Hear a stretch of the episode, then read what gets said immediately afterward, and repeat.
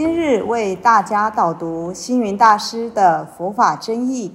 本套书有三册：第一册《佛法义理》，第二册《佛学思想》，第三册《佛教常识、佛门形式》，总共三百多个主题。大师以各种譬喻言说、引经据典，将佛教的教理、仪制、名相、应用等，直唱佛陀教法慈悲、智慧、平等的精神。此即是给人欢喜、信心的人间佛教。各位佛光人，各位护法居士，大家吉祥。今天的主题是革新佛教。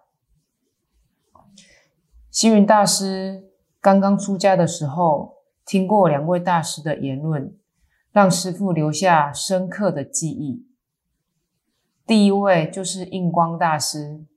印光大师说：“佛教要复兴，需要改革三滥做起，要革除滥收徒众、滥挂海单、滥传戒法的陋习。”星云大师。赞成他的倡导，但却一条都没有做到。第一，滥传戒法。星云大师从一九七七年起开始传戒，三十多年来不止传了十次以上，甚至不在国内传戒，还传到美国、印度、澳洲等国家。自问，这是滥传戒法吗？其实是为了树立戒床啊。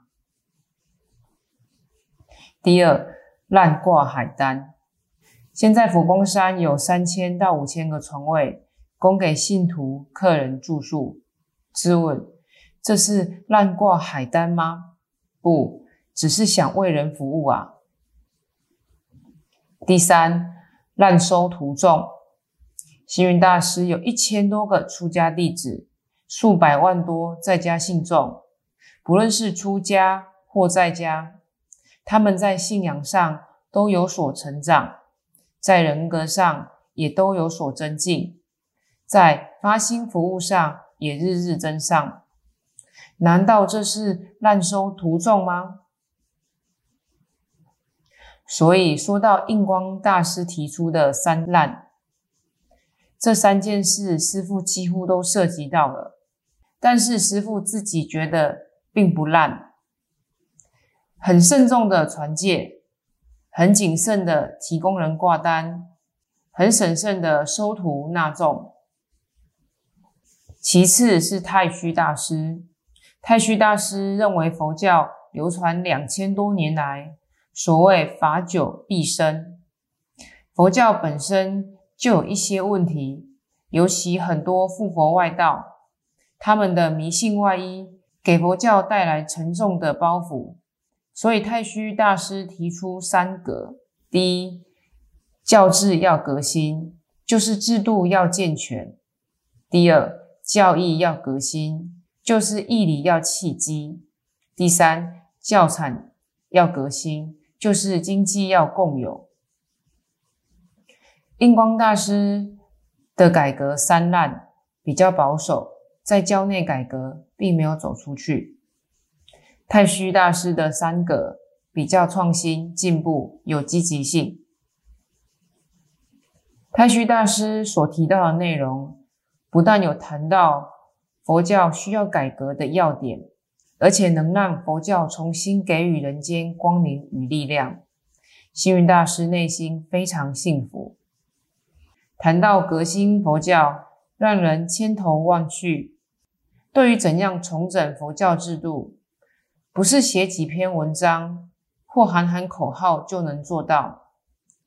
尽管如此，有一些问题是要从每一个人的观念上、思想上注意起，人是有办法的。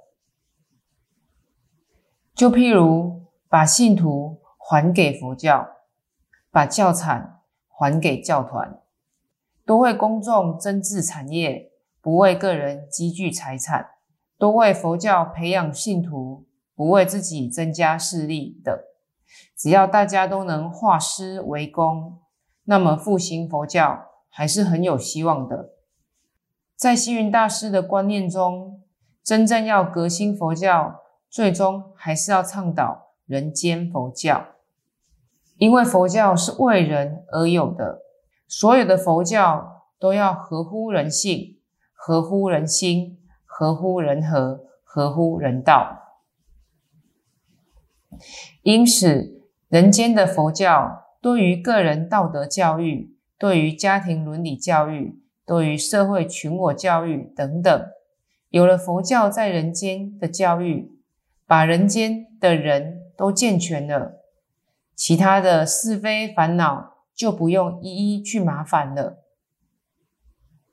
所以星云大师觉得，人间佛教佛陀的教育最能作为普世的教化。